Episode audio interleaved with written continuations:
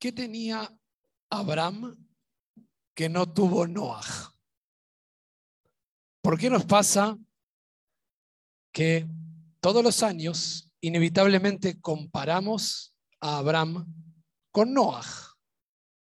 Es casi inevitable no solo porque es la para allá que sigue, es la historia de quien sigue, sino porque desde hace miles de años, incluso ya desde el Talmud, los sabios se van a agarrar de esta tensión entre qué hace que Dios elija a Noah y por qué lo elige Abraham.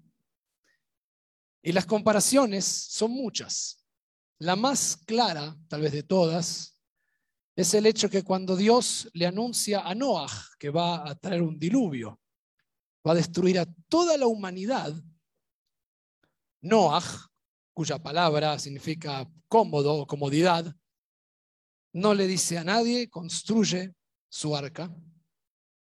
Y por el contrario, Abraham, cuando Dios le cuente que va a destruir una ciudad que Abraham ni siquiera conoce, Abraham va a discutir para ver si hay al menos una persona justa que valga la pena salvar.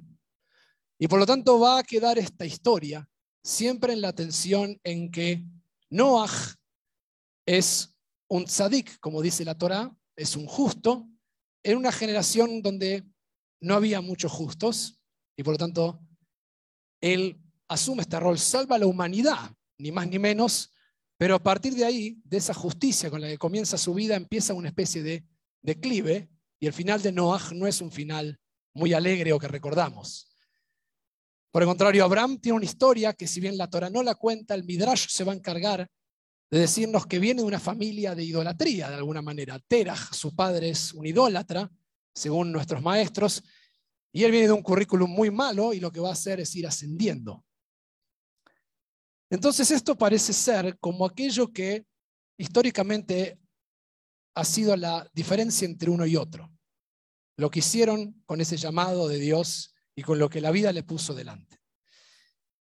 Y este año, créame que no estoy absolutamente organizado con las palabras hermosas que el Rab Eduardo le acaba de decir a la pareja, ni tampoco estaba de acuerdo para el Eshet Hail, pero justamente si siguen estilo de pensamiento, hay algo que Abraham tenía que Noah no tenía.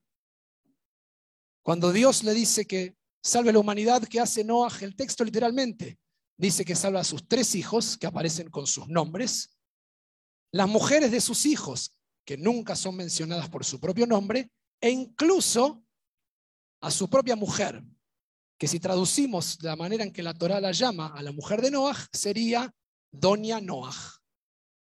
Literalmente. Entonces, ¿qué tenía Abraham que no tenía Noah, la tenía Sara. Tenía una mujer que no era cualquier mujer. Y desde el principio, desde el momento en que es llamado para su lej que quiere decir tú, Abraham, no es la gem, no es ustedes vayan, eres tú, durante miles de años, la mayoría de los comentaristas y nosotros mismos hablamos del viaje espiritual, el viaje de Abraham, Abraham, Abraham, Abraham. Y el segundo párrafo dice, Paikaj Abraham, Sara Ishto, fue con su mujer. Y Sara es una compañera increíble en toda la vida de Abraham. Abraham no hubiese sido quien fue si no fuera porque tenía una mujer con nombre. Y al punto tal que como Sabemos su nombre al principio es Sarai. Y cuando Abraham hace el pacto con Dios y se agrega una hey a su nombre y va a ser Abraham, Sara también crece con Abraham espiritualmente y su nombre ahí cambia a Sara. Es una historia de ellos dos, que se ríen los dos cuando se les anuncia que Itzhak viene en camino. Pocas menciones tenemos en la Torá sobre algún patriarca que se ríe. Sara y Abraham ríen juntos en la vida y llaman a su hijo Itzhak risa. Aman la vida y pueden vivir por esas alegrías que tiene y saben también las dificultades. No es todo color de rosa, pero lo que tienen juntos es que saben que son más fuertes como pareja. Y este año quería que pensemos en un instante en Sara, en ese viaje que ella va al lado de él continuamente. Y quiero mencionarles, lo puse por escrito para no olvidarlo, un pasuk de la Torá que a veces pasa desapercibido, pero va a sorprendernos. Hay una escena en la que Dios le dice a Abraham, Kol asher tomar eleja Sara, todo lo que te diga tu mujer, Sara, Shma Bekolá, escúchala. Dios le dice a Abraham, escucha a tu mujer y todo lo que ella te diga, presta atención, haz lo que te está diciendo. Y por lo tanto aquí tenemos un contraste que es fundamental. Y lo traigo por dos razones.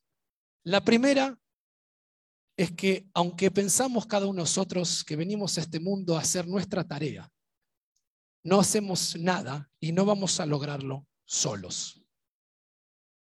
Jonathan Sachs dedica su último libro, Moralidad, a construir una sociedad moral y empieza, primero y principal, por la familia.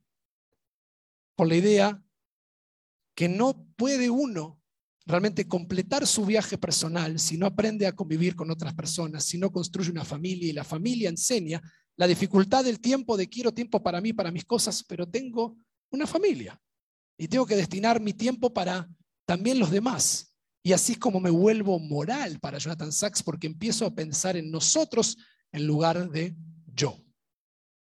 Y por lo tanto, todo viaje de héroe, toda aventura, siempre tiene un compañero o una compañera, alguien más que uno solo. Incluso el académico más entusiasmado con su obra y que quiera estar encerrado, ¿qué es lo que hace? Escribe un paper, escribe un libro, quiere compartir, quiere estar para los demás y por lo tanto, lo primero que es obvio es que este viaje nunca va a ser solo. Y lo segundo y no menos importante es que nosotros sabemos bien que nuestros textos fundacionales, la Torá presenta a una mujer, no solo en Sara, que debería ser justamente ese emblema de esa princesa para toda la vida, sino también en las demás matriarcas que van a tener una fuerza, van a casi moldear la historia en sus decisiones, por no decir que lo hacen en totalidad, porque son muchas veces las que terminan de planear por dónde tiene que ir la descendencia. Y son esas mujeres tan valiosas en la Torá que todos bien sabemos que durante un tiempo de nuestra historia se intentó que no tengan el brillo que tenían originalmente en la Torá. Hay un comentario de Baruch Epstein, gran rabino del siglo pasado, escribió su comentario Torah Temima, y él entre sus palabras cuenta que gran parte de lo que sabe de Torah lo aprendió en una carta, lo comenta, de su mamá. Y que su mamá era una gran maestra de Torah. Y él lo comenta, y lo único que sufría la mamá es que en ese periodo no podía enseñar Torah. Y que él tuvo que poder transmitir eso. Su madre, un siglo después, hubiese sido Nehama Leibovich, quizás. Mujeres que enseñaron y nos enseñan. Y esa voz se ha recuperado. Esa voz está hoy de regreso. Y no le podemos decir a una mora, no puedes enseñar porque eres mujer. Porque nos diría, yo soy descendiente de Sara. Y Sara se hubiese parado y hubiese dicho, escucha lo que tengo para decirte al respecto. Zahar Unekeiba, hombre y mujer los creó. Y por eso quiero que en este Shabbat, como celebramos a los novios, como dijimos Eshet Hail, y también hay otros que cantan otro texto para también celebrar al hombre, que podamos entender realmente que nunca lo vamos a lograr solos, nuestro camino a la tierra prometida, necesitamos otras personas, una comunidad, una sociedad. Y por encima de eso, nuevamente, en esa frase que el Rab Eduardo siempre dice, que somos un pueblo chico, una gran familia, cualquiera de las dos maneras que quieran verlo, no podemos ya sacar el 50% de nuestro pueblo chico porque no quedaría nada, o la mitad de la familia.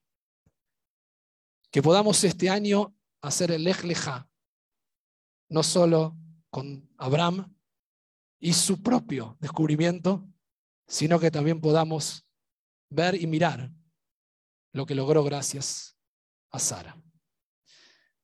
Shabbat Shalom.